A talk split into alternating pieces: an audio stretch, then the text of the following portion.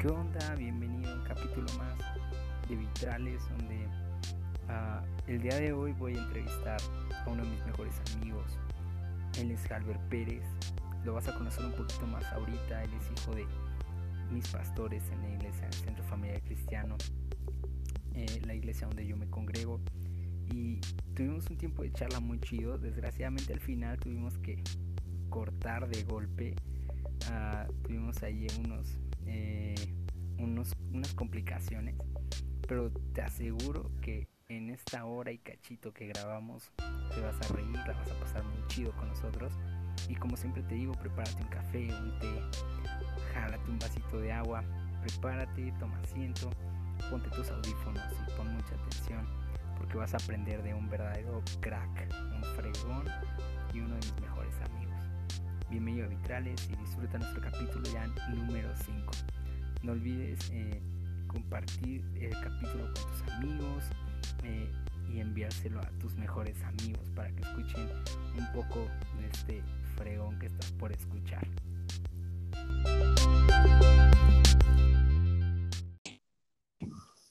¿Qué onda, compa? ¿Cómo estás? ¿Qué onda, amigo? Ah, Ese Pichu. ¿Cómo andas? ¿Bien? ¿Qué onda? Vientos. Bien, bien, bien, bien, bien. Qué chido, amigo. Todo chido aquí, terminando de lavar los trastes. Eso. Como buen amo de casa. Que no. Sí es. ¿Tú cómo andas? Ando chido. Yo, mira, tú, lavan- tú terminando de lavar trastes, yo llegando de trabajar. Chita, ¿todo bien? Ya, como hombre productivo. Caramba. Excelente, Más vato. hombres como nosotros. Uno lavando trastes.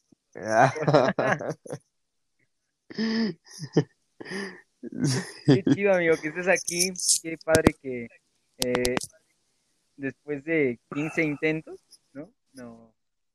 Estamos llegando a este. Fueron como 20 27. Sí, han pasado 84 años desde el primer intento. Qué chido que estés aquí, No, amigo. pero ya, gracias Eh, a Dios. Bienvenido a, a nuestra pequeña familia, nuestra pequeña comunidad de vitrales. Bienvenido. eh, es, es Excelente. nuestro quinto capítulo.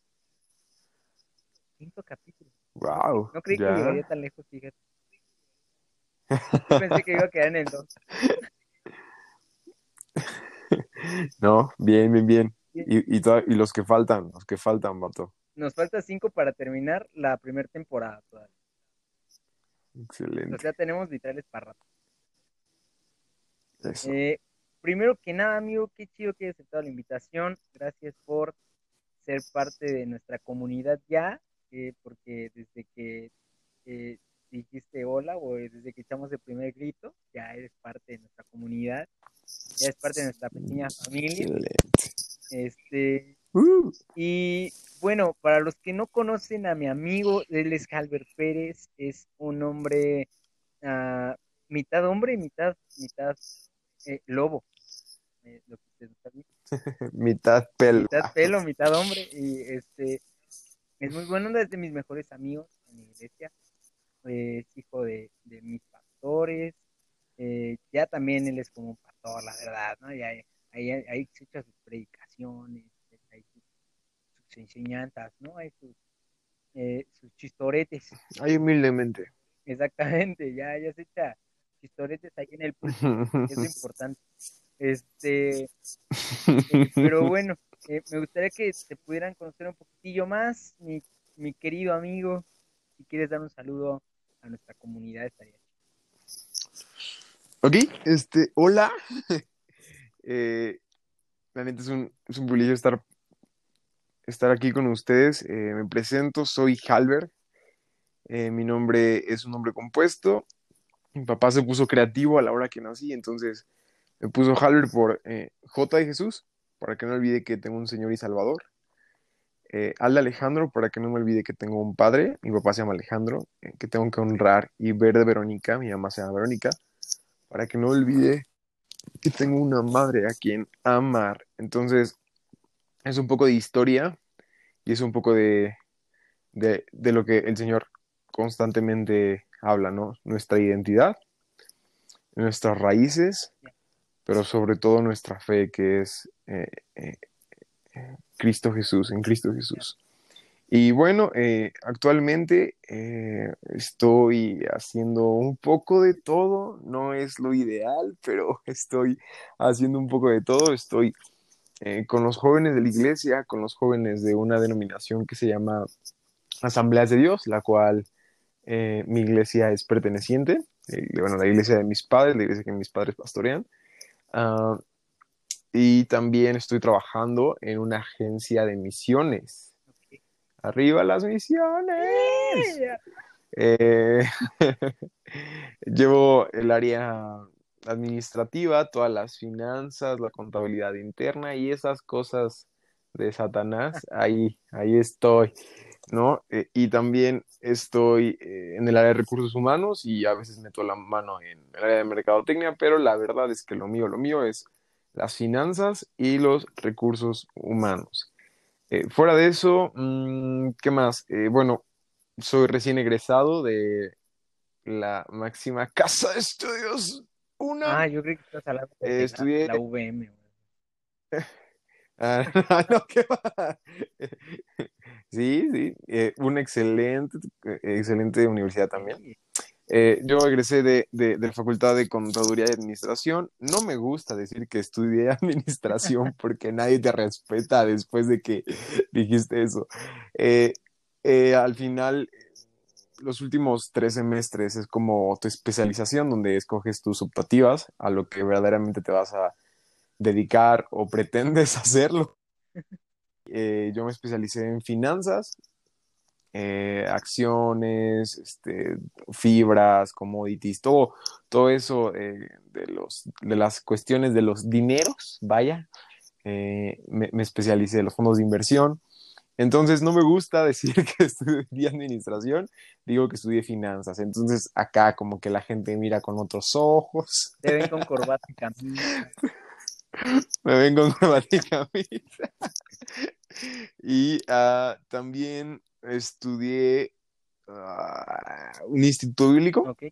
Comencé mi instituto bíblico a los 15 años, estaba muy chamaco y lo terminé a los 20. Usualmente el instituto dura tres años, pero como tu servilleta, a veces era un poco como, mm, a veces me ponía a dialogar de una manera un poco efusiva con los maestros, pues me tardé un poco más en, terminar. Eh, un año más me aventé. Salí a los 20, hace dos años, y, y pues ya un poco, un poco de lo que está pasando actualmente eh, en mi vida. Amo la causa de, de Cristo, amo la cruz, amo los, amo los tacos. Me gusta el café, pero si lo tomo después de las seis ya no puedo dormir. Eh, y, y- y- y ya, me siguen gustando las caricaturas. y, ya, más o menos es eh, un poco de mí. Mucho gusto. Este, qué, qué, qué triste tu historia acerca del café, que después de las seis ya no duermas. Y- No, ya. A mí, desde hace un, o sea, desde hace un año, antes no me pasaba, pero un año y después de las seis ya, Un día eres joven, ya al otro ya no duermes después de las seis y tomas café. así sucede. Así pasa cuando sucede. Ya sé, qué chido, amigo. Me, me da gusto todo lo que estás haciendo. Neta, te- lo dijiste y me cansé.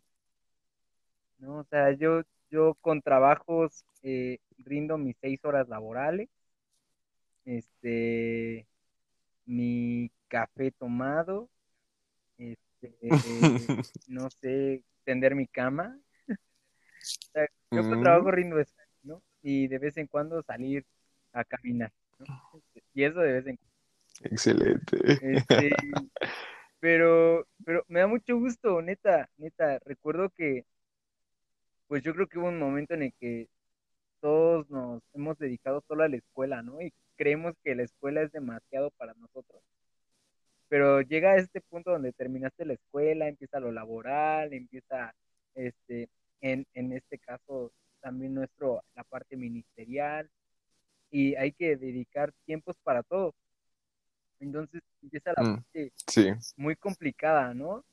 eh, ¿cómo ha sido para ti dividir tiempos? O sea, entiendo que ahorita en cuarentena no es tan difícil dividir tiempos, pero, pero ¿cómo ha sido Híjole. tiempos este, recién egresado, o sea, acostumbrado a lo mejor a dedicarte solo a la iglesia y a la carrera, y después ya dedicarte a la iglesia, a otras responsabilidades, no solo en Tezontles, sino en, asambleas y con tu trabajo eh, eh, con misiones.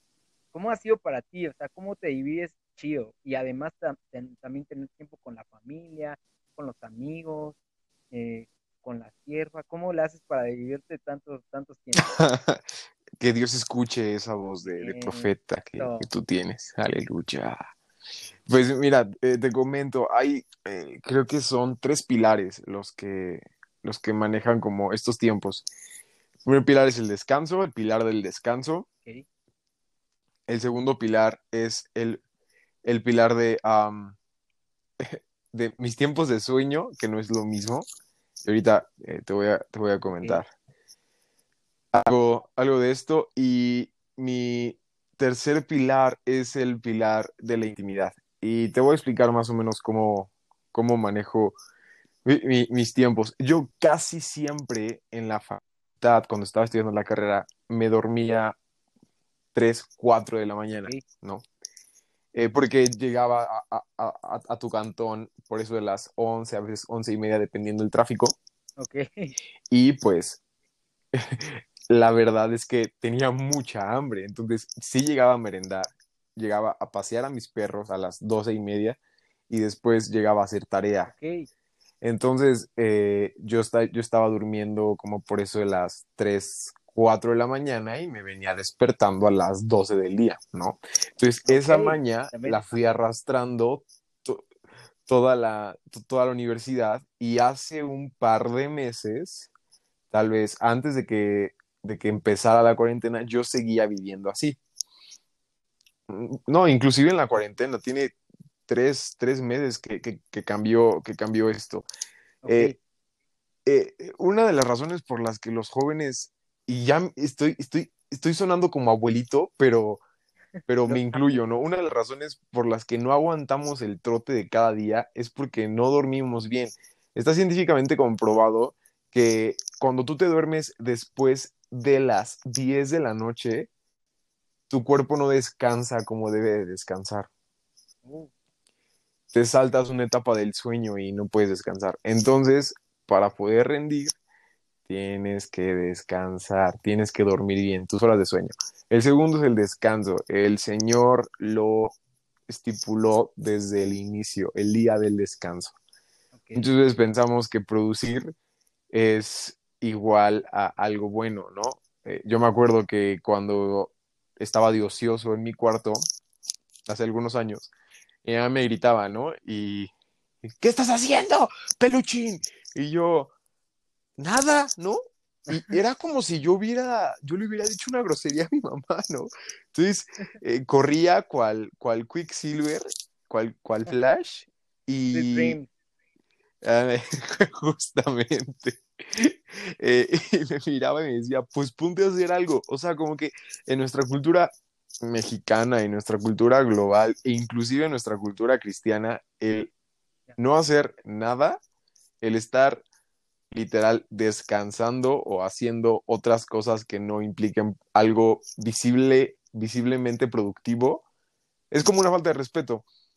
Pero la realidad es que es totalmente sano. Tú tienes que descansar. Si no es un día, al menos medio día. Y el descansar no es estar tirado viendo Netflix, ¿no? Porque te levantas y estás lo triple de cansado. Muchas veces, ¿no?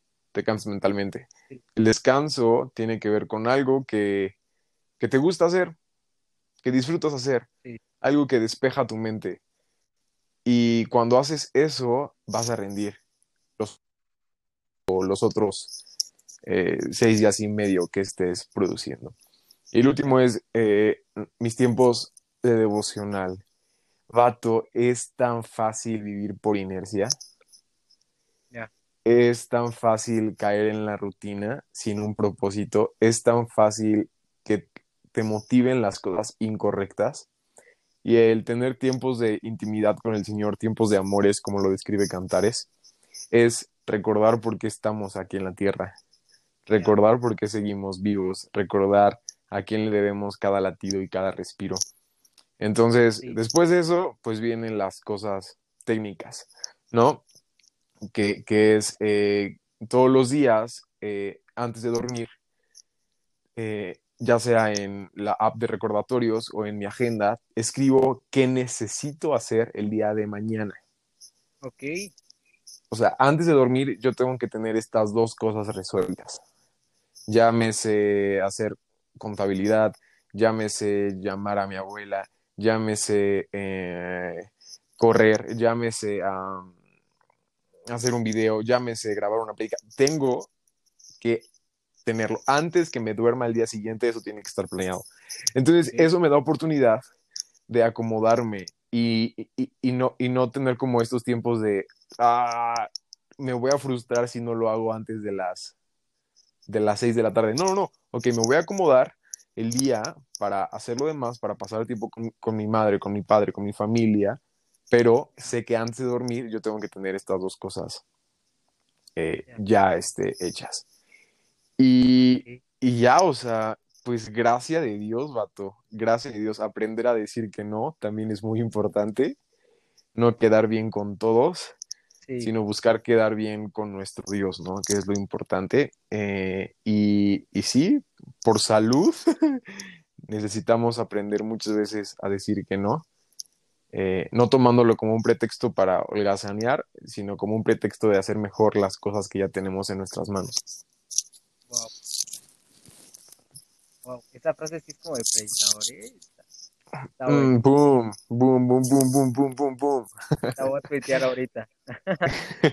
Este, me, me late mucho eh, algo que yo siempre me he dado cuenta, o por lo menos de unos años para acá. Tú y, tú y yo nos conocemos de 10 años. Uh, sí, ya, ya tenemos rato, güey aprox, ¿no? O sea, bueno, a lo mejor nos compitas. Exacto, nos conocemos de vista de hace 10 años, porque yo llegué a... Andas, andas, justo. Pero compas como 5, 5 o 6, chido, ¿no? Andas, sí, sí, ya, ya. Ya, ya establecida hay barba. acá. Sí, vato, yo te conocí cuando no tenías ni un pelo. Ajá, cuando era lampiño. Ah. Sí. que ahorita ni, ni el lampiño no existe. Y cuando no tenías ni un tatuaje, o sea, ya, ya llovió. también, no, no puede ser.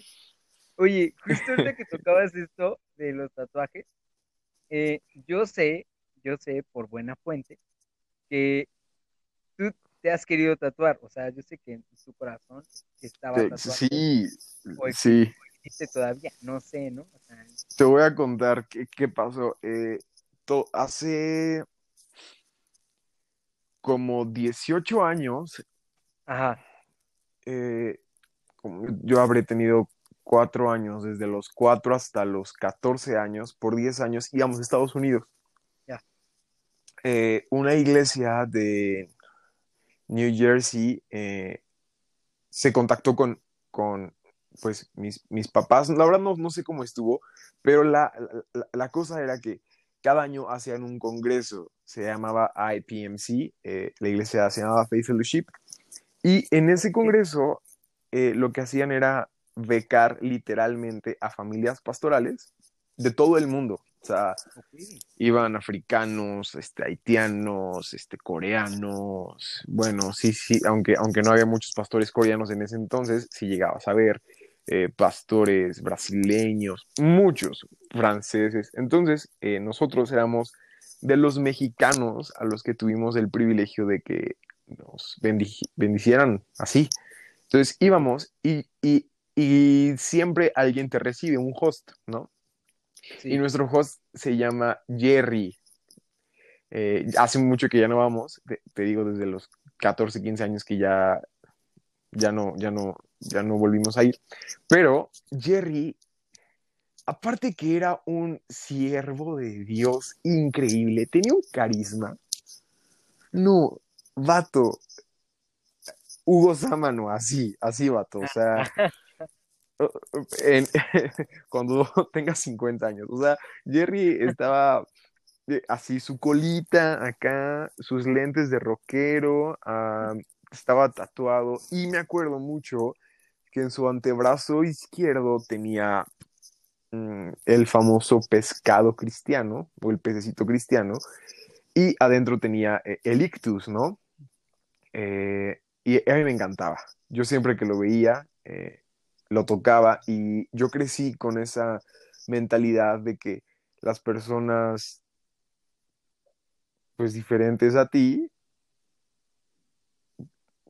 pues Dios los ama y Dios los usa igual o mejor que tú.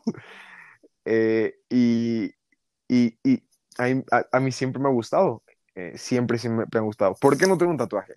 Bueno, no tengo un tatuaje por una única y simple razón. Por amor y por honra a mis padres. Sé que el día que me tatúe, mi mamá va a estar, además de muy decepcionada, pues muy triste. Y mi papá también. Entonces, la realidad es que yo sé que no va a afectar mi relación con Dios. Yo sé que no va a afectar mi eternidad. Yo sé que no va a afectar mi, mi comunión con el Espíritu Santo, pero sé que va a afectar eh, la honra que le, debe, le debo a mis padres. Entonces, por eso, solamente por eso es que no, no lo hago. Eh, hay muchas personas que dicen que es lo más normal, otras personas que dicen que, uh, que no. A mí realmente, pues, yo, yo pienso que es normal, te, te digo justo por, por lo, que, lo, lo, que he vivido, pero por honra no, no lo hago simplemente, simplemente por eso. Y a mí me encantaría, si te había contado, ¿no? Si, si me llegara a tatuar, me hubiese gustado o me gustaría tatuarme el arca del pacto. Si no te lo haces tú, me lo voy a hacer yo. Voy a robar la idea. Me lo voy a hacer yo. Con, está chido, está chido. Con una J en el centro. Date como magnate. Eh, fíjate que cuando dices algo muy neta, o sea, yo entiendo que pues yo no soy hijo de tu papá, ¿no? Y en parte lo agradezco porque sería una presión muy grande, ¿no? Hijo del papá. Hijo del papá, pastor, ¿no? Este, eh, es una presión muy grande porque... De la canaca. Andas, de la central de abasto. Este, yo lo entiendo perfecto porque veo en, en, en ti, en tu hermana, yo veo la responsabilidad que cargan. Y yo, sinceramente, es una responsabilidad que a mí me costaría mucho trabajo cargar.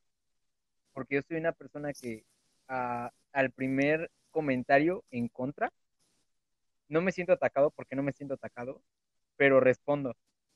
Y creo que es algo con lo que los pastores trabajan mucho. Porque por cuidar no solo también su imagen, sino que ya cargan con una imagen atrás de ellos, que son sus papás, o con una carga ya de, de, de pastorear de sus papás. A veces no dicen muchas cosas que podrían decir o que estarían en su derecho de decir como personas normales como nosotros, digamos así, como congregantes. Y como hijos de pastores siento que cargas con una responsabilidad más grande, a veces una responsabilidad más grande que ustedes, ¿no? Que ustedes intentan cargar, pero que realmente es una carga muy pesada, que a veces puede dejarlos más cansados de lo que deberían, o ustedes cargan con cosas que a lo mejor no les tocan, pero inconscientemente ya las tienen ahí, ya lo están cargando. Y me acuerdo que cuando, uh, cuando entré con tu papá y con tu mamá a hablar de mi primer tatuaje, mi primer tatuaje visible, porque ya tenía un, otros dos antes, ¿no? O sea, pero cuando dije, no, el pecado ya se ve, dije, voy a ir a hablar. Este, cuando entré con tu papá y le dije, oiga, pastor, yo iba súper apenado, te lo prometo, ¿no? Así como si hubiera acabado de hacer otra cosa horrible, ¿no? O sea, como si hubiera acabado de ir con una bruja, no sé. Pero fui y le dije, pastor, quiero decirle algo, ¿no? Y así, o sea, en este momento los que lo estén escuchando, que entre música de suspenso en su mente. Porque yo entré y le dije, tengo algo que decir. Y me dijo, sí, mijito, ya sabes cosas de papá. y le dije, que me tatué, ¿no? Y Huguito traía la manga larga porque tenía que taparse ese pecado, ¿no? Y cuando me dice, y literal la cara de tu papá fue de, no me cae de espanto porque ya me habías dicho que lo querías hacer. y cuando me destapé y lo vio, yo vi su cara así como de, ay, sí lo hice. Yo creí que era broma, ¿no? Y este, pero, pero sí, o sea, y noté cierta, uh, no decepción, pero sí como, como ese golpe a la vista. O sea, ese golpe a la vista porque a lo mejor no estás, eh, a lo mejor estás acostumbrado a ver gente tatuada porque ya había en la ciudad y en el mundo siempre ha habido gente tatuada y a lo mejor en este caso tu papá también experimentó ver a, a Lugo del futuro allá en Estados Unidos. Este, pero, pero a lo mejor lo veía de lejos y sabía que no lo tenía a lo mejor en su casa, digamos así, ¿no? Pero cuando llegué y fue así como de, mire, de aquí le traigo un regalito. Y, y después llegó otro, y llegó otro y así sucesivamente van llegando, ¿no? Ya hasta cuando me ve tu papá, ahora, ¿qué te hiciste? ¿no? Ay, pues ya me hice este, ¿no? Está bien bonito. Pero me acuerdo que el primero sí fue, no fue, no sé si fue choqueante o no, pero, pero sí, y me pongo a lo mejor en la postura en, en la que ellos podrían ver uno en ti y sí conmigo, que soy solo su oveja, ¿no? Y fue como de cámara, sí, yo creo que de tu lado sí está más, está más rudo porque a, ti sí te tocaría platicar en casa, no en la oficina, ¿no? Mira, eh, el, el, ser hijo de, de quien sea, porque es la realidad, eh, enfoca dos cosas eh, y estas dos cosas suenan bastante cristianas, pero no, el momento de hacerlas pues no te sientes espiritual, la verdad. Y es la perspectiva y la dirección. La perspectiva es, eh, mucho tiempo yo vi el ser hijo de mis padres como una carga innecesaria, ¿no?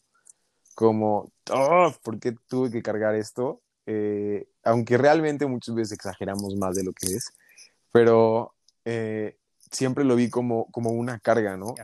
Pero el Señor trabajó conmigo para, en lugar de ver una carga, la realidad es que estaba escondido un privilegio.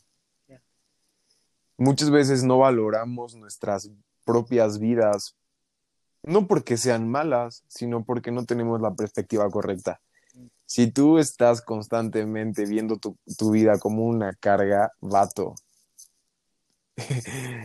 eh, no vas a tener una vida plena y obviamente este, no vas a tener una vida eh, disfrutable, pero tú tienes que ver tu vida como un privilegio.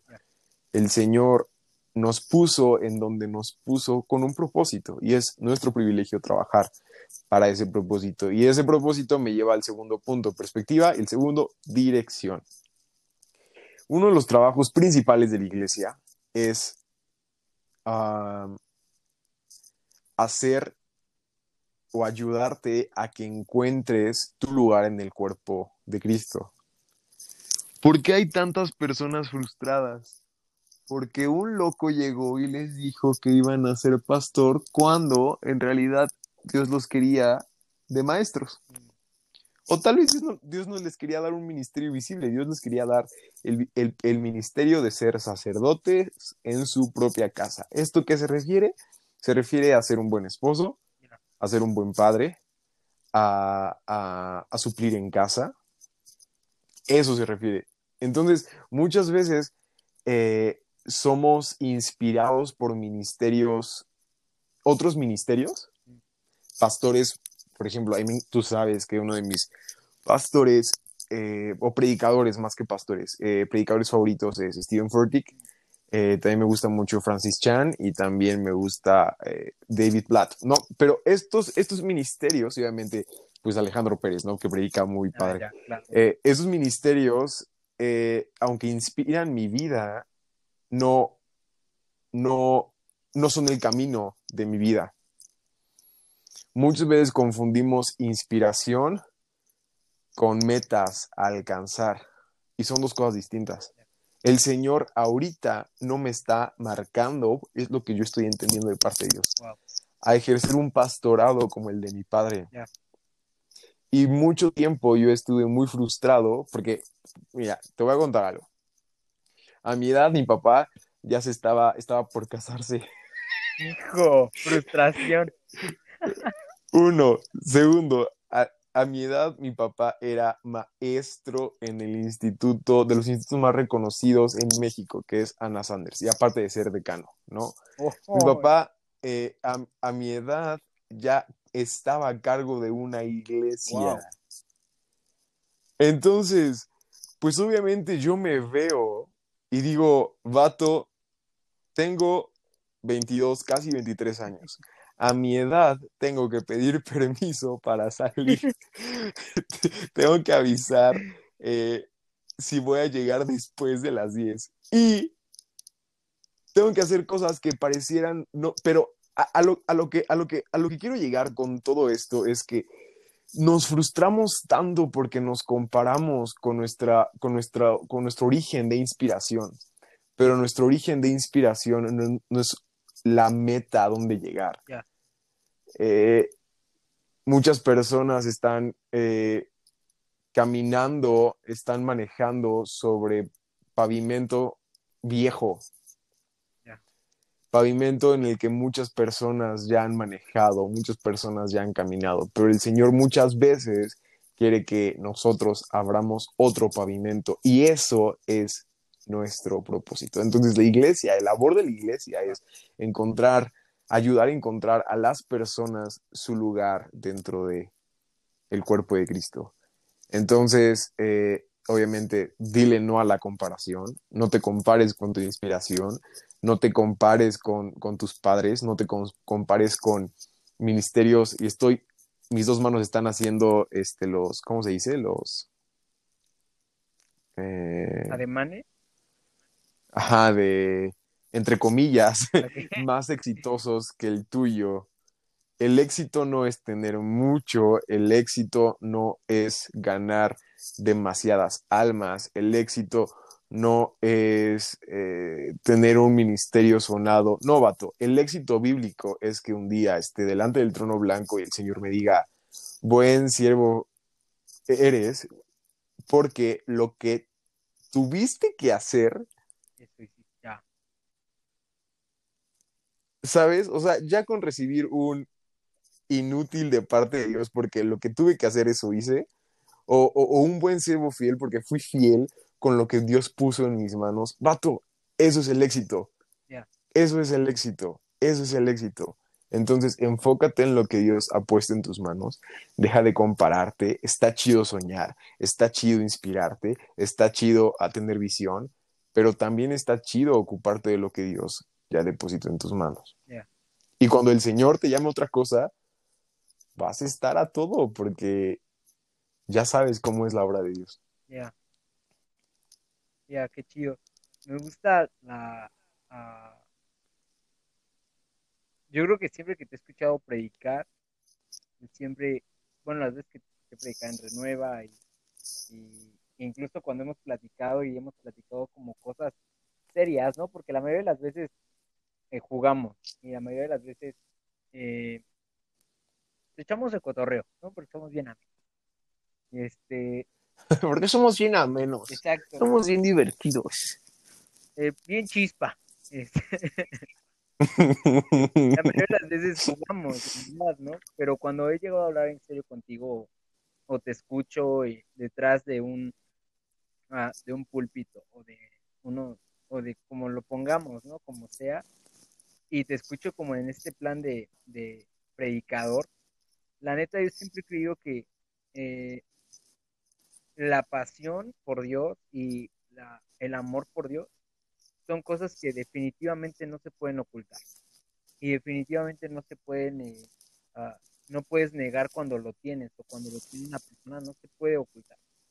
Y ha sido de las pocas personas, sinceramente, las pocas personas que cuando yo escucho hablar, pasa como en esta circunstancia, como en este, como en estos minutos que llevas hablando, que empiezas a hablar de Dios y se te escucha la pasión y cómo se empieza como a, a crecer, a crecer, a crecer, a crecer, a crecer, como cuando empiezas a servir un vaso de agua hasta el punto donde se cae, ¿no? Y está chido y, y me late, ah, sinceramente, yo creo que ah, es algo que, que toda la vida y que, del tiempo que te conozco siempre me ha inspirado, o de unos años para acá me ha inspirado mucho el ver ese, uh, ese crecimiento que has tenido en, en, fe, ese crecimiento que has tenido en confianza, también ese crecimiento que has tenido en, en la forma de enseñar, ¿no? Porque recuerdo todavía tu primera prédica, donde, donde, o sea, se te cuatrapeaba o te equivocabas de versículo y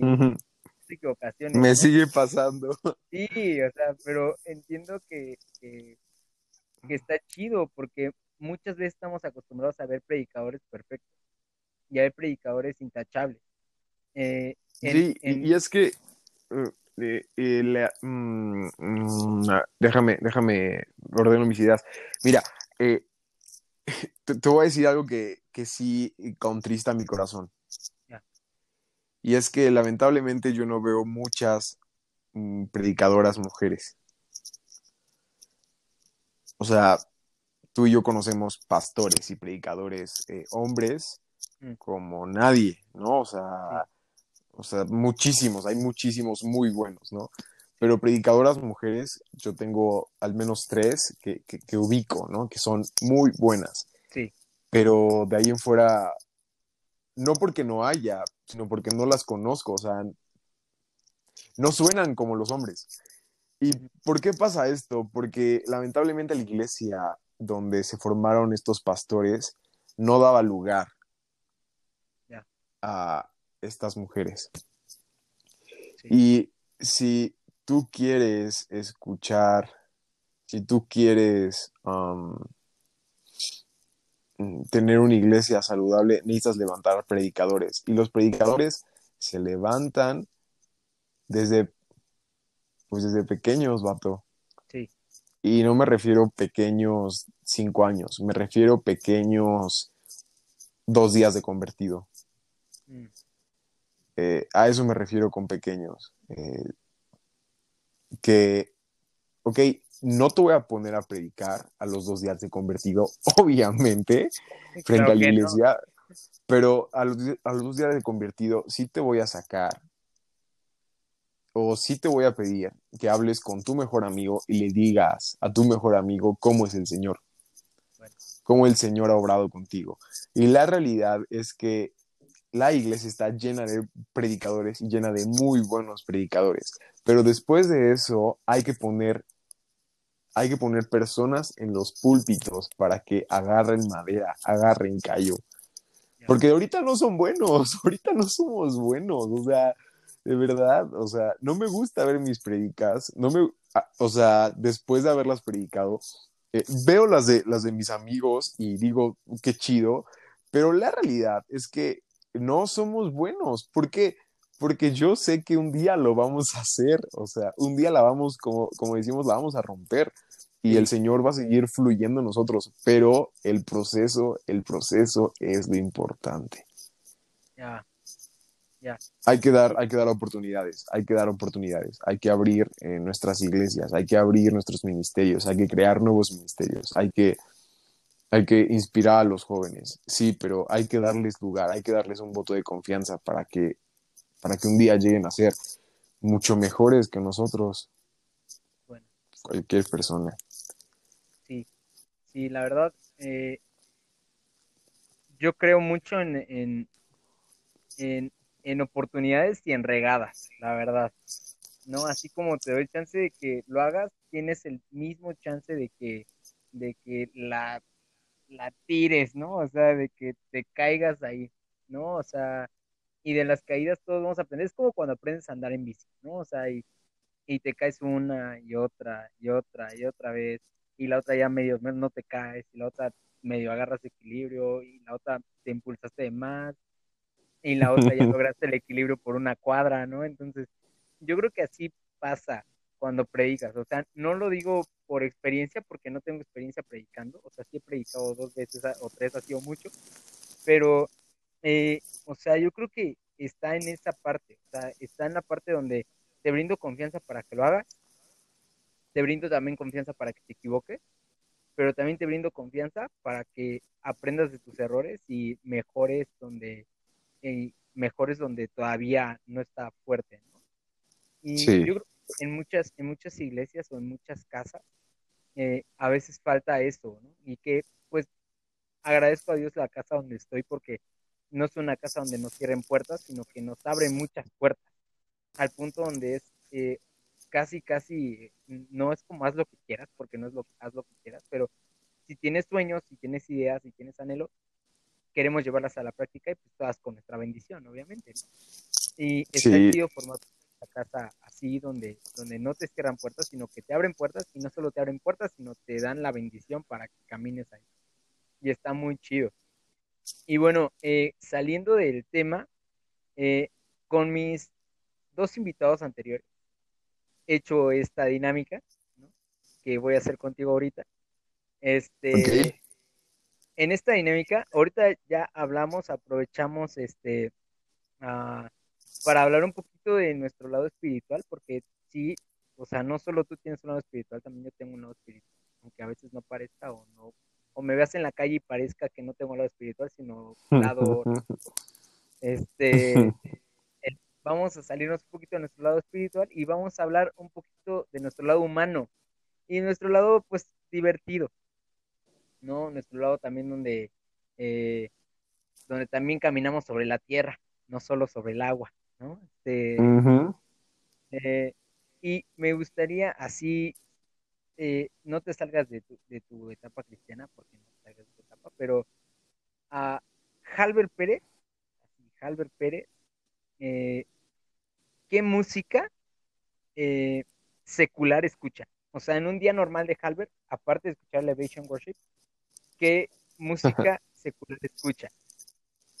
Mm, mm, fíjate que sí eh, con lo que escucho, eh, pero eh, híjole, yo siempre estoy escuchando música, siempre. Cuando me levanto para correr, escucho música. Mm, escucho a Church escucho a, a, DJs como, no sé, como Ingrosso. Híjole, no me sé los nombres, qué vergüenza. Fallé como millennial. Eh, de los viejitos como Swedish House Mafia. Eh, ¿Qué más? Como los que cantan la de Midnight City. no me acuerdo cómo se llama. cosas así. Eh, de Midnight, eh, no sé, cosas así. Para correr casi siempre pongo una lista, una playlist que son, es, música con un beat muy, muy marcado, ¿no? Para que, pues para que me anime, ¿no? Porque obviamente, pues me gusta comer pan, entonces tengo que, correr. este, eh, pero antes de que yo haya corrido, yo tengo que salir de mi casa orado, ¿no? Obviamente. Eh, y obviamente en mi tiempo de altar tengo a mi, pues mi música, eh, no me gusta decirle cristiana porque hay, Gary Perry hizo un, un disco cristiano, eh, no, no me gusta porque ya está muy, que, que, sí, no, este vato, buenísimo, por cierto. Este, pero me gusta llamarle más o menos como música bíblica, ¿no? Música que alabe al Señor. Pero bueno, eh, me gusta mucho eh, el rock en español, pero el rock de ahorita, ¿no? No el rock, eh, el tri y esas cosas. me gusta, uno de mis grupos favoritos se llama Lucas and the Woods. Qué bueno está, lo uh. recomiendo ampliamente. Mi canción favorita durante más de ya dos años es Victoria. Qué buena rola. Eh, me gusta. Mm, aquí, como de, los así como más. Este. Eh, me gusta a este grupo Siddhartha.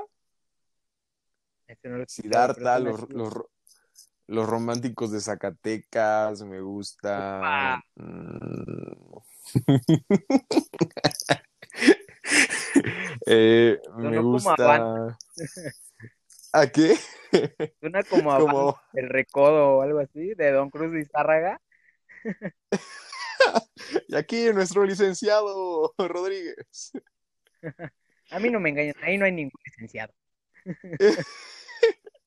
Eh, me gusta Coldplay, me gusta um, The Temper Trap. Déjame revisar mi, mi playlist para decirte qué es lo que escucho.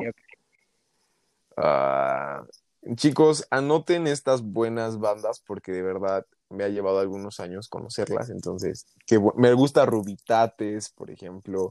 Uy, Eh, me gusta Cl- Río Roma no Clubs. cuenta, ¿va? No, el Río Romano. Una vez me dedicaron una canción de Río Ya. Roma. Ay, no, olvídalo, olvídalo. Lo superemos. Ya. y no, tuve que decir adiós. Ah, no es cierto. Eh, también me gustan las baladas, me gustan los boleros. Eh, mi abuelita le gusta mucho el bolero y a mí me encanta el bolero. Eh, entonces, sí escuchamos, pues, que a nuestro, así como, pues, lo que se escucha a Luis Miguel, pero de boleros, pues, a. Pedro Infante, Agustín Lara, Los Panchos, eh, ¿qué otro? Javier Solís, vato. O sea, soy, soy medio variado, me gusta la salsa, a más no poder. Eso. Soy salsero de corazón. eso. Y, y ya, o sea, sí, eh, sí, sí, sí escucho mucha música. Mm, y ahí están mis recomendaciones. En este momento, la hermana Toñita te acaba de dejar de seguir en Instagram por lo que acaba de. El hijo del pastor está escuchando música mundana. Eh, eh, fíjate, fíjate que, que la música es como, eh, como un platillo. Eh, la música describe cosas que se te antojan.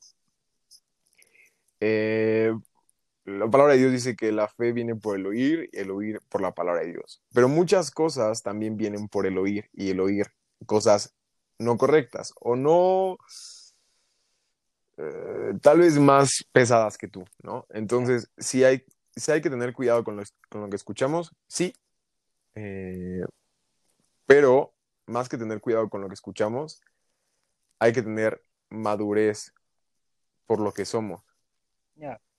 A mí me da mucha flojera el cristiano carnal y el cristiano como debilucho, de conciencia débil. eh, lo, que, lo que Pablo describe cuando eh, se están comiendo los alimentos previamente ofrecidos a dioses. Y Pablo dice, vato, eso no tiene nada de malo. O sea, si tú oraste y tú santificaste los alimentos, no tiene nada de malo, ¿no? Pero por amor a los débiles, no lo hagas, ¿no? Ahí me chocan los débiles, pero también me chocan los que se creen fuertes, porque yo también soy débil. bueno, Entonces, eh, ¿te crees fuerte? Ok, sirve a los demás. ¿Te crees acá bien chucho cuerero? Ok, está chido eh, que no te afecte escuchar música no cristiana, está chido que no te afecte am, eh, pues hacer, eh, hacer cosas que muchas veces la religiosidad eh, lo tiene mal visto, Sí. pero pues el que es fuerte y el que es grande humíllese para servir al prójimo. Entonces, pues nada, ahí están mis recomendaciones y si hay un salsero de corazón por aquí que me está escuchando, que le baile en su casa. que le alabe a nuestro Señor con las... Que ponga la de las avispas de Juan Luis Guerra, que se ponga a bailar. Sí, Me gustó lo que dijiste que la, la música es a veces dice lo que nosotros queremos expresar. Yo últimamente escucho música muy romántica. Este ahí dice lo que el corazón quiere decir. Ah, este caramba. ay, perdóname. ¿ah? Ya tiro miel por la boca. Este, O sea, justo, justo la música eh, te antoja cosas, o sea, es, es la verdad, o sea, es la verdad. sí, ¿Por qué? Porque si tú estás escuchando este, una, una rolita de, no sé, este, a ver, dime a alguien que te guste escuchar. a mí me gusta escuchar ahorita mucho a Kalimba. Ok, Galimba, este, en sus tiempos mozos, ¿no? En sus tiempos mozos de se te olvidó, ¿no? Se te olvidó. Entonces, si empiezas a escuchar eso y, y no estás en un mood como como sano, ¿sabes? Pues obviamente, pues la vas a extrañar, depresión, papá. Vas a extrañar a la morrita o al morrito y vas a tener que decir quietos recuerdos, ¿no? Quietos, ¿no? Pon el termómetro en la frente y borra este vago recuerdo. Entonces, sí creo que, la música es como un, como una, una bendición. No, déjame, déjame usar las palabras correctas. La música es como un mensajero que te dice lo que quieres escuchar o lo que no quieres escuchar, pero a fin de cuentas, si lo estás escuchando, lo vas a empezar a recibir. Pero bueno. Sí. Eso es. Eh, algo que, uh, que he pensado mucho esta semana, porque te digo que he escuchado mucho Kalimba, este, he pensado mucho en, en, en, voces así buenas, ¿no? O sea, porque Kalimba no canta mal, ¿no? O sea, realmente Kalimba es... No, está loco, es, buenísimo. Es, es, negro, canta bonito, o sea, ya tiene un don, por su color ya tiene un don. ¿no? Este, espero que no lo esté escuchando ningún racial por este momento. Este, y, creo que algo que, ha pasado muy chido, eh, tú me has recomendado cantantes buenísimos, ¿no? Cantantes buenísimos. Me acuerdo que empecé a escuchar a Bethel por tu eh, bonita recomendación. Sí, hace años, ¿te acuerdas? Cuando era con esa voz roncosa. Cuando estaba Chris Kilala y King Walker. Sí, ya, ya, ya sé, ya sé, Recuerdo. este, muy buenas rolas, ¿no? Y, y siempre has tenido muy buen oído. Bueno, yo considero que has tenido buen oído. Y te gusta la música muy orgánica, donde hay mucho panderito, donde hay mucho tecladito, donde hay mucha guitarra acústica, mucho arpegio. Y este y es algo que está muy chido, está muy chido que tengas amigos que te recomienden buena música, porque... Sí, la realidad es que la música orgánica... Ah, ay, perdón, perdón. Adelante, dime, dime, dime. Ah, porque mis amigos de trabajo me recomiendan la de Hawái de Maluma, ¿no? Entonces, qué chido. Eh, la música orgánica envejece mejor. Eh, eh, los programas que se usan para para editar y el autotune y todas esas cosas, eh, lo que hacen es darle un tiempo más corto de vida a la, a la, música. O sea, no sé, apenas estuvo de moda una canción de una, una niña famosona que sea Don't Stop Now, se llama la canción. Ah, eh, Dualipa. Ok, ok, ¿no? Y ahorita, ok, mm, no pasó tal vez ni año y cacho y ya está envejeciendo. Pero tú escuchas, se te olvidó de Kalimba y la sigues cantando con, a todo pulmón. Porque justo la música orgánica tiene ese, e, ese, esa esencia que envejece mejor. Sí. Porque no es, eh, aunque es, aunque fue lo comercial en su tiempo, eh, no sé cómo explicarlo, pero pero algún día te lo explicaré. O sea, ese mercado es más difícil de que se pierda. Ándale, ya lo tiene bien afianzado, entonces, sí, vato. Y como lo de hoy es estar escuchando la, última canción que se estrenó, pues la canción de hace un año ya es una canción obsoleta. Upa. Sí, sí, sí, es cierto. Con respecto a lo que estamos hablando ahorita de la música, uh, ambos tuvimos la experiencia de escribir una canción, ¿no? Los dos escribimos una canción y este eh, la media está en todas las plataformas, busca en iTunes, no, no este, pero los dos tuvimos una, una, oportunidad de escribir una canción. Me latería, me latería que pudieras contarnos un poquito de tu inspiración, o sea, yo sé que tu rola dice muchas veces tanto, y, o sea, dice muchas veces tanto y es algo chido para recordar, ¿no? En el aspecto de, la iglesia está chido para recordar y que cantemos algo que es totalmente bíblico, porque está en la Biblia. Pero eh, cuéntame un poquito de tu inspiración cuando la escribiste, o de la inspiración, la escribiste junto con Maetzi. Estoy, estoy... Eh, la, la neta, y la neta, les voy a ser sinceros, esa canción yo ya la había escrito desde hace un rato, ya tenía la, letra, entonces lo que hice fue decirle a Maet que, que me ayudara como a entonarla y ya juntos la presentamos. Eh, eh, sí me vi medio manchado ahí, perdón Maet, pero, pero sí, esta canción ya la, ya la había... mm, ya, mira, te voy a platicar la esencia. La esencia es Apocalipsis 4.8. Mm, no me acuerdo mucho cómo va, pero algo así como ah, están los cuatro seres vivientes, Alrededor los del 24 ancianos, alrededor del trono, delante del cordero y sus copas y todo esto, todo esto, y las oraciones de todos los santos, ¿no? Sí. Y, y, y también hay otra parte en Apocalipsis que dice que los cuatro seres vivientes y, y los 24 ancianos están todo el tiempo diciendo santo, santo, santo, Sí. tres veces santo. Sí, sí, sí. Entonces, vato, ellos jamás en todos los milenios que han vivido han experimentado la gracia de Dios, han experimentado el perdón, porque para, para que tú experimentes el perdón, primero tienes que, que experimentar el pecado. ¿no?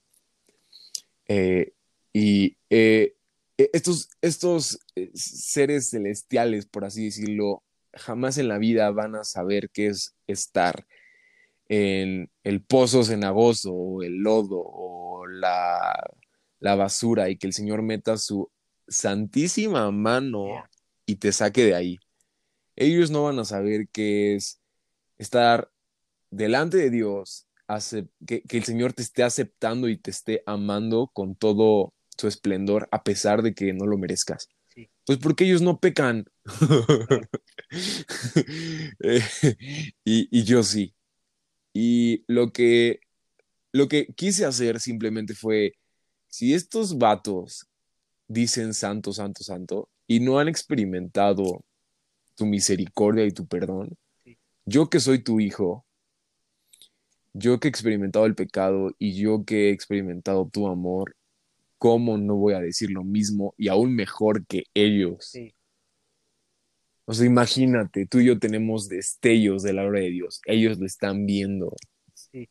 Y lo único que puede salir de su boca es santo, santo, santo. Porque la neta tengo mis, mis teorías, pero no tengo idea. si tú me preguntas por qué, la neta es que no tengo idea.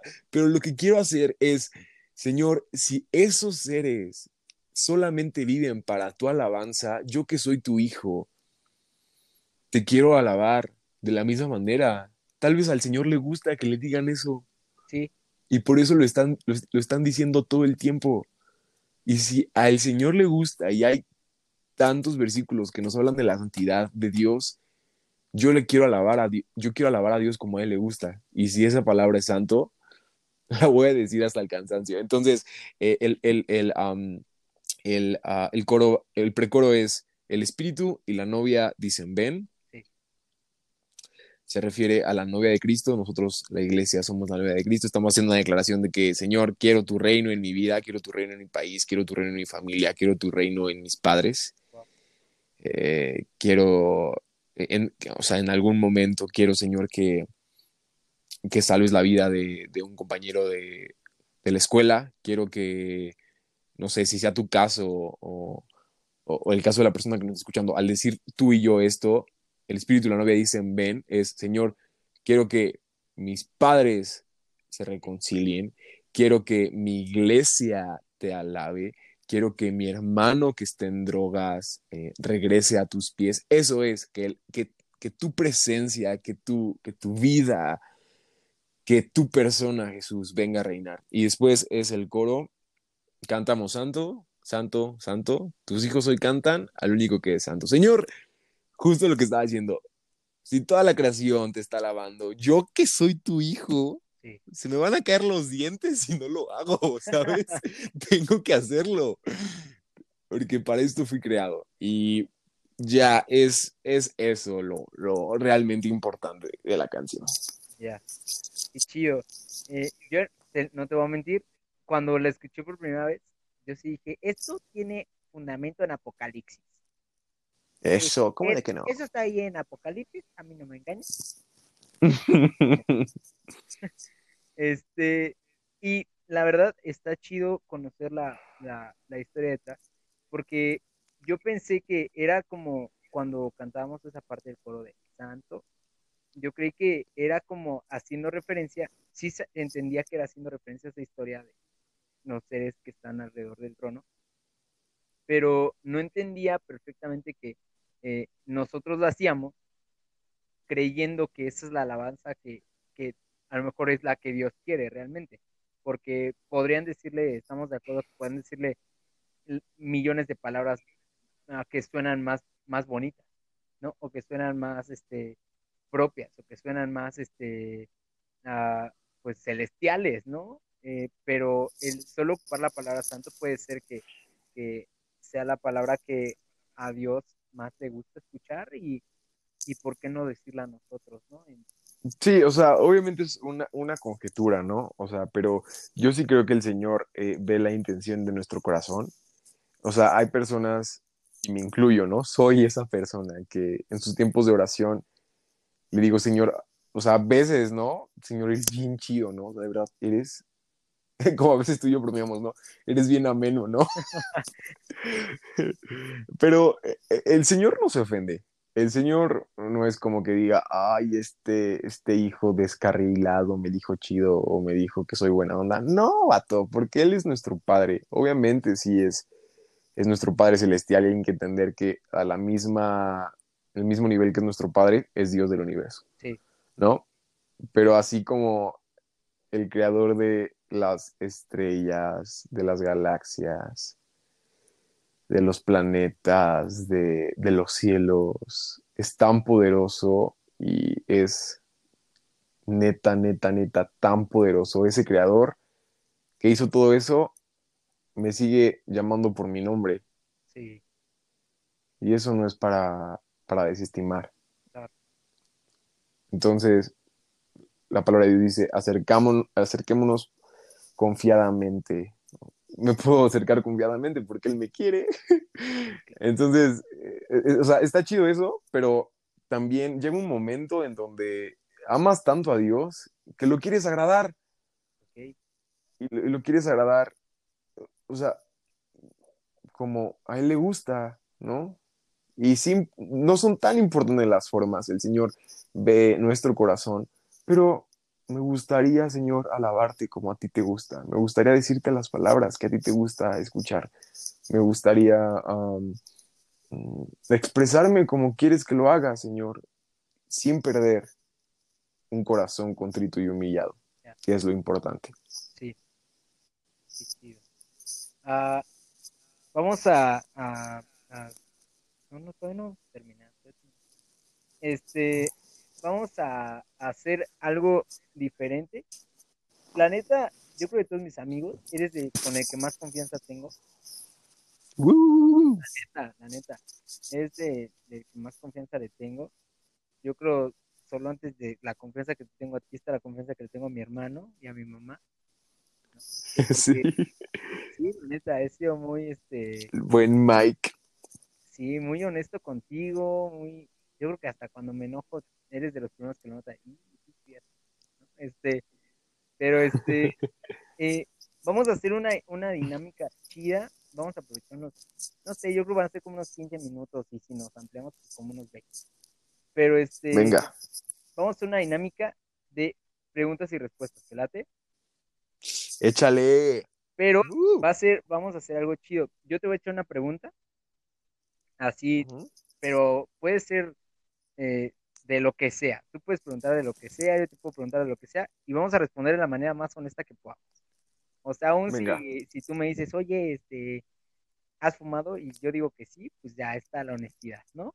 ¿Te late? Ok, échale, claro. Venga. Eh, yo te voy a preguntar primero, después tú me preguntas a mí, después de que contestes. Eh, Ok. ¿cuándo fue, a los cuántos años eh, te echaste tu primera cerveza? Mm, yo creo que. mm, mm, o sea, primera entera. Sí, obviamente, porque la primera un trago no cuenta. Ah, ok, porque te iba a decir que cuando estábamos marinando el pavo, pero esa no cuenta. Con mi abuelita. ok, la primera cerveza que me eché, yo creo que tendría como. Estaba en prepa, tendría como. ¿A los cuántos años entras a la prepa? A los. A los, yo entré a los 15. No, es que tú eres un prodigio, como. Sí, pues como, como a los 16, como 16 años. Así Tenía completo. como 16 años.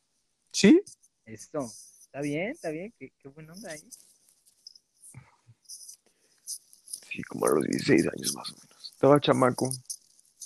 Qué chido. Ok, me toca. Eh, mm, ¿A los cuántos años? Y ya la respuesta, la pregunta es implícita, ¿no? Pero ¿a los cuántos años te...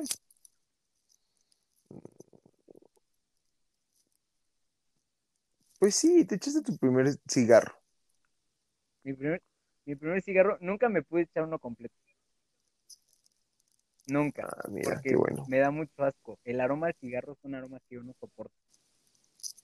Solo en la prepa a los 15 años, que te digo que entré a los 15, a los 15, ah, como a los tres meses que yo entraba a la, a, a la prepa, uno de mis amigos, todos mis compañeros fumaban, bueno, mis amigos, porque me juntaba, todos.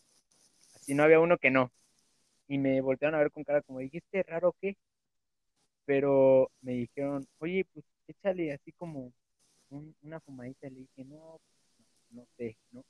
Pero ya sabes que, pues, a esa edad no dices no sé, sino que nada más dices no.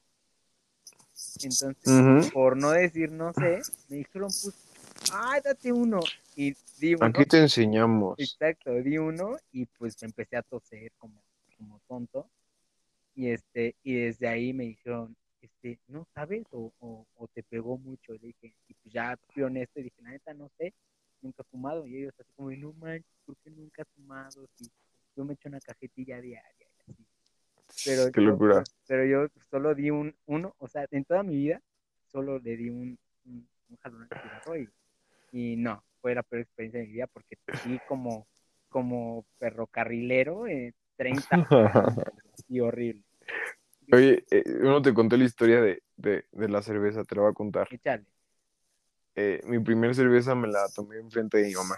neta, Sí, yo tenía, mm, pues, yo, yo quería saber a qué sabía, ¿no? Y le, y le dije a mi mamá que, que tenía curiosidad y me dijo, ah, excelente. Al siguiente día fuimos a, a, a comer con la familia y me pidió una cerveza y me la tomé. No, la verdad, no estoy seguro si me la acabé, pero fue enfrente de mis papás. Y, y- y- fue, y fue justo por eso, porque eh, ellos querían que no lo hiciera como afuera, sino con ellos, que estuviera en un lugar seguro. qué chido. Que si me caía vomitado, vomitará con él. Sí, ok, qué chido, qué buena confianza. Qué buena, qué buena, qué buena confianza. Eh, a ver, la peor discusión que has tenido con tu hermano. ay, no sé, vato. ¿De cuál, de cuál elijo? no? Sí, o sea, sí nos hemos peleado muy fuerte. Neta.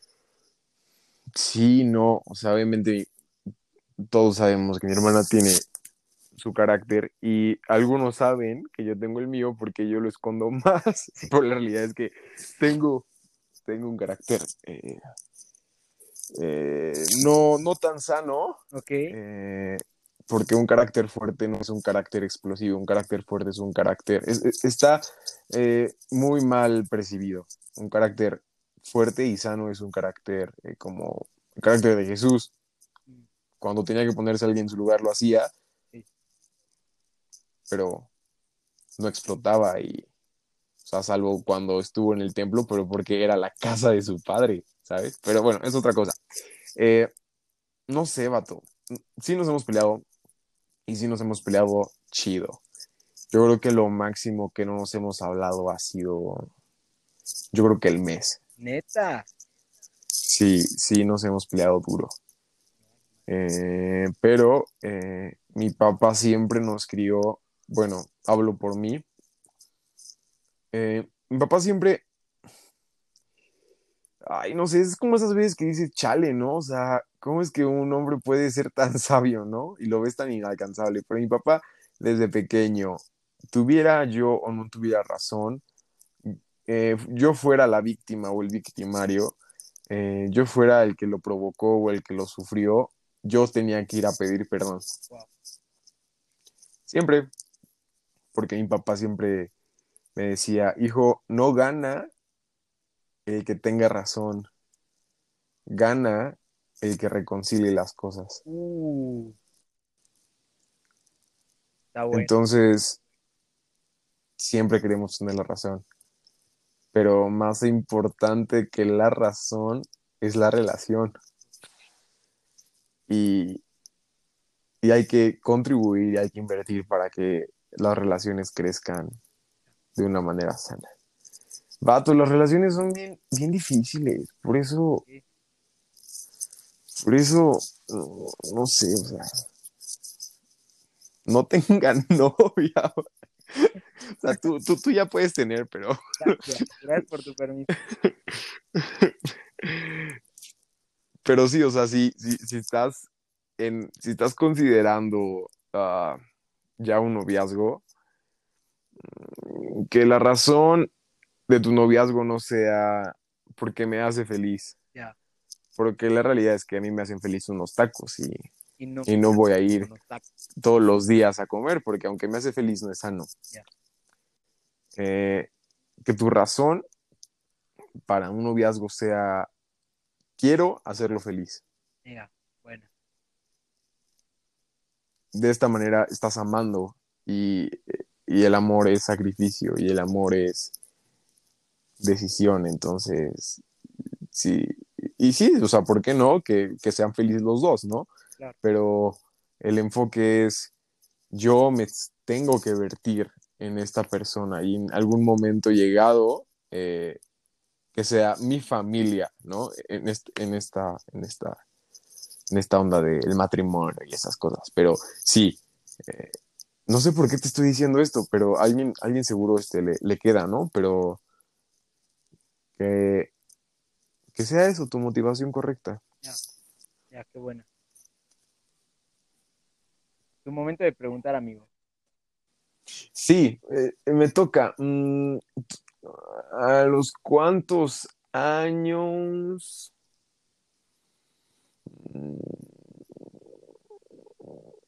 ¿A los cuántos años tuviste tu primer novia? Eh, mi primer novia la tuve a los 12 ah, años, 11 años.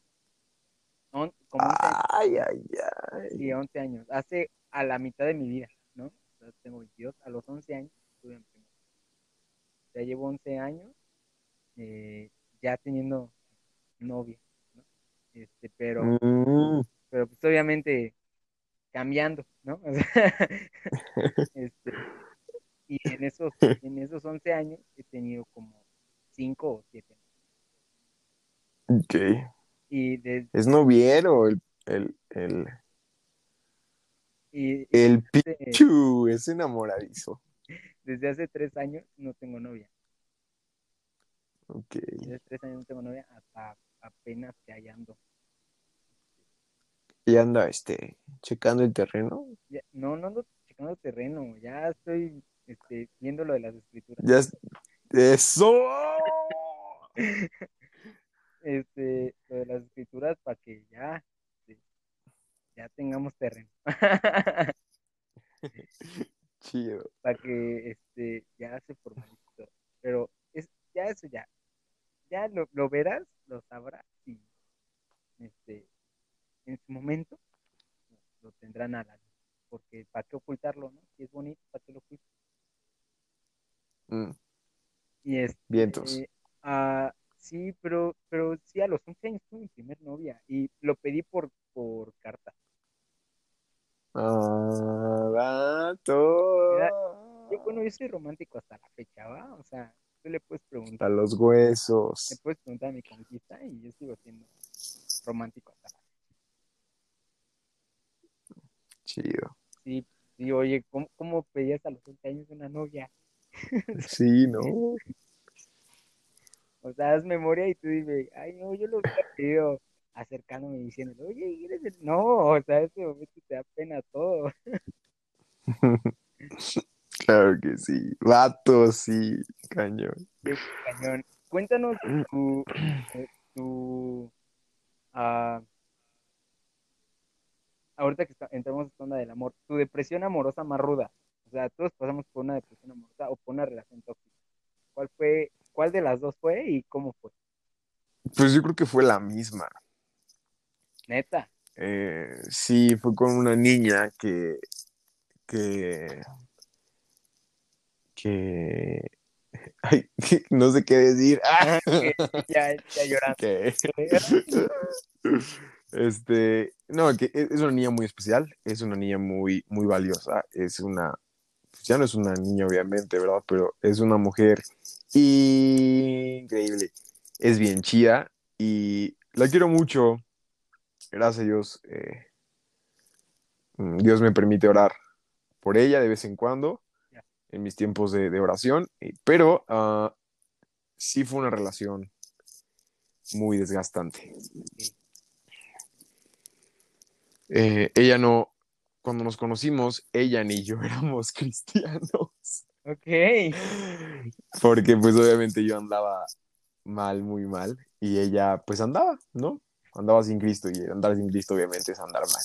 El punto es que ah, nos conocimos, anduvimos un año al año, yo corté con ella, eh, y ahí me deprimí, bien machín.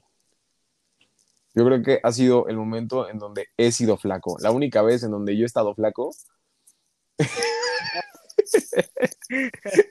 fueron en esos meses. Pero sí, eh, y sí, pues obviamente fue una, una relación bonita, fea, eh, chida, mm, difícil, como todas las relaciones. Sí. Pero cuando tú te aferras a algo que Dios ya te quitó, mm, es como si te autolaceraras. Sí. Entonces, si algo ya te quitó Dios y ya te lo dijo más de una vez, no seas necio y déjalo, suéltalo. Sí. Y no te lastimes, porque es eso, cuando quieres y amas y persigues algo tanto, incluso más que la voluntad de Dios, vamos a terminar mal. Entonces, sí, justo por eso, porque yo me aferraba, me aferraba, pues sucedieron cosas que, que no tenían que suceder en mi corazón, ¿sabes? Qué chido. Bueno, chido la enseñanza, no lo que te pasó.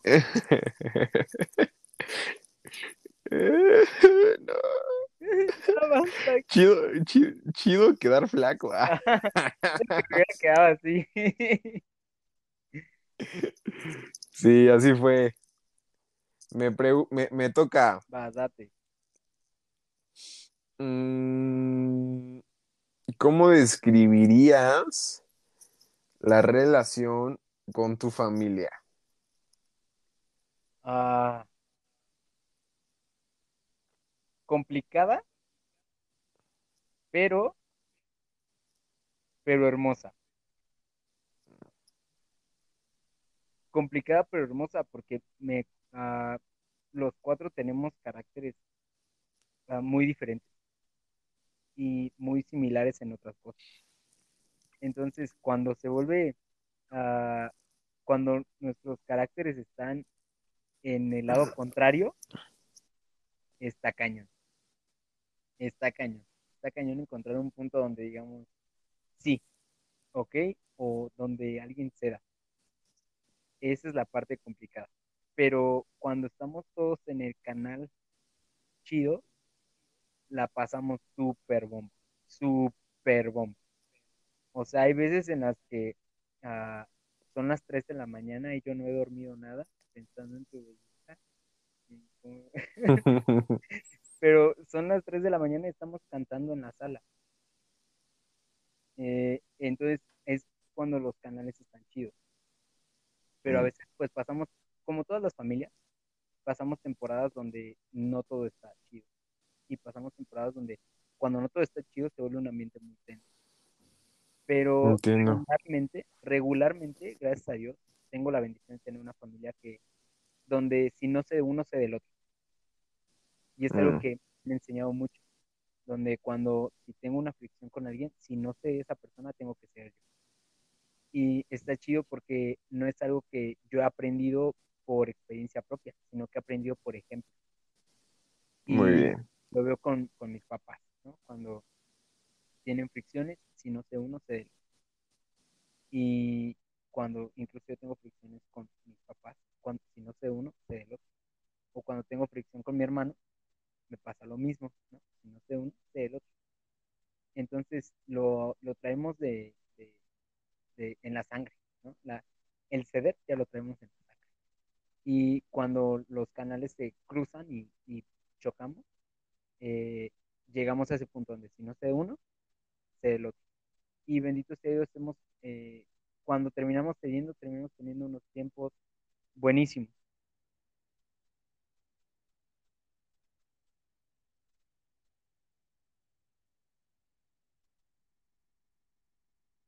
Y terminamos teniendo unos tiempos buenísimos. Eh, pero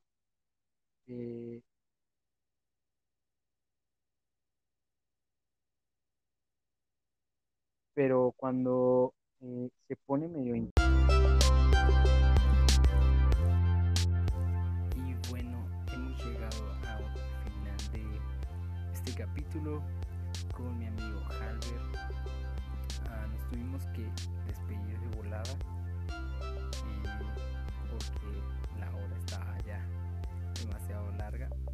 Eh, espero en algún futuro podamos tener una segunda parte donde vamos a hablar de muchas más cosas. Pero por el momento estamos... ah, creo que la pasamos muy bien con esto y pues ya nos estaremos escuchando pronto. Espero que le hayas pasado muy bien, que te hayas reído con nosotros, que te hayas divertido y que la hayas pasado súper, súper, súper bien.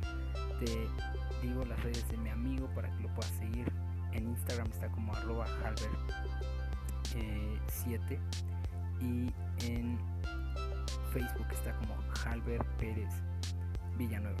Si lo quieres seguir, si quieres estar al pendiente de lo que está haciendo y al pendiente de todo su ministerio, estaría bien chido que lo siguieras. Nos vemos en el próximo capítulo de Vitrales. Chao.